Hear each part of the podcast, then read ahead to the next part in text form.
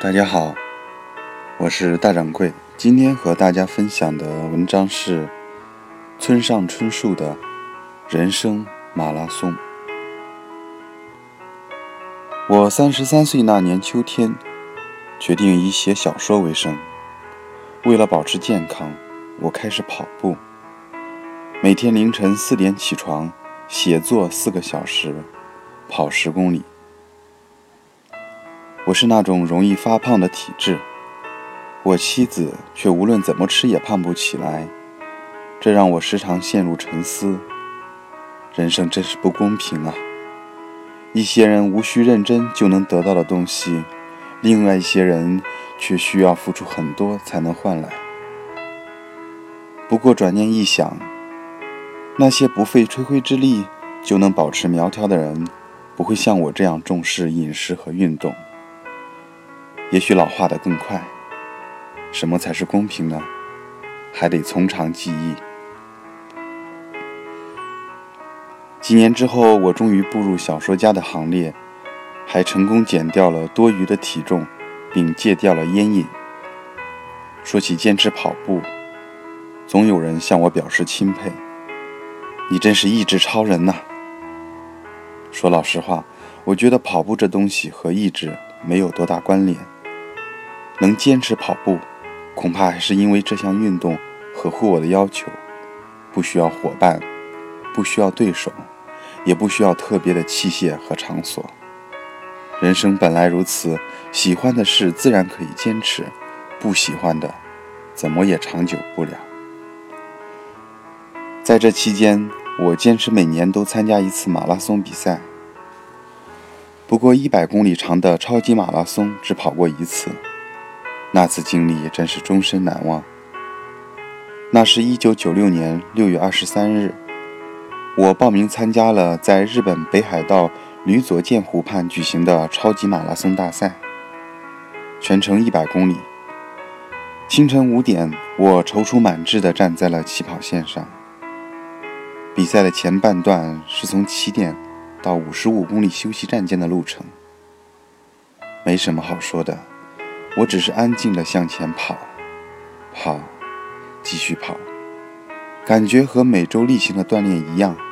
到达五十五公里休息站后，我换了身干净衣服，吃了些妻子准备的点心。这时我发现双脚有些肿胀，于是赶紧换上一双大半号的跑鞋，继续上路了。从五十五公里到七十五公里的路程变得极其的痛苦。此时我的心里念叨着向前冲，但身子却不听使唤。我拼命摆动手臂，觉得自己像块在绞肉机里艰难移动的牛肉，累得几乎要瘫倒在地。一会儿功夫，就有选手接二连三地超过了我。最让人心焦的是，一位七十多岁的老奶奶超过我时大喊。坚持下去，怎么办呢？还有一半路程，如何挺过去？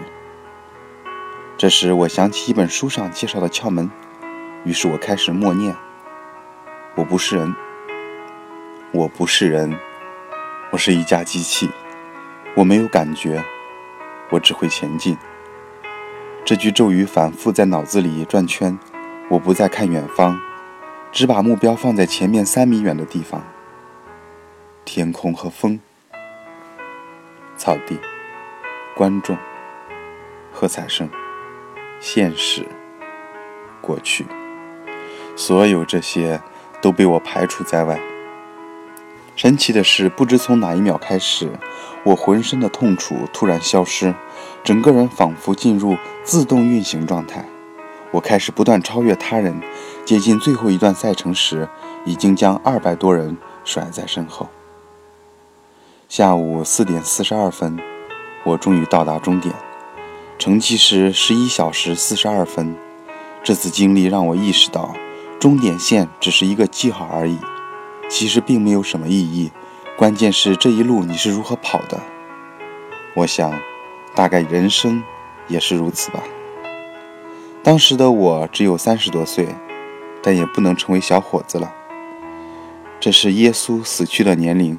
在这个年纪，我正是站在文学的起跑线上，虽然已不再年轻。村上春树的人生马拉松，分享给大家。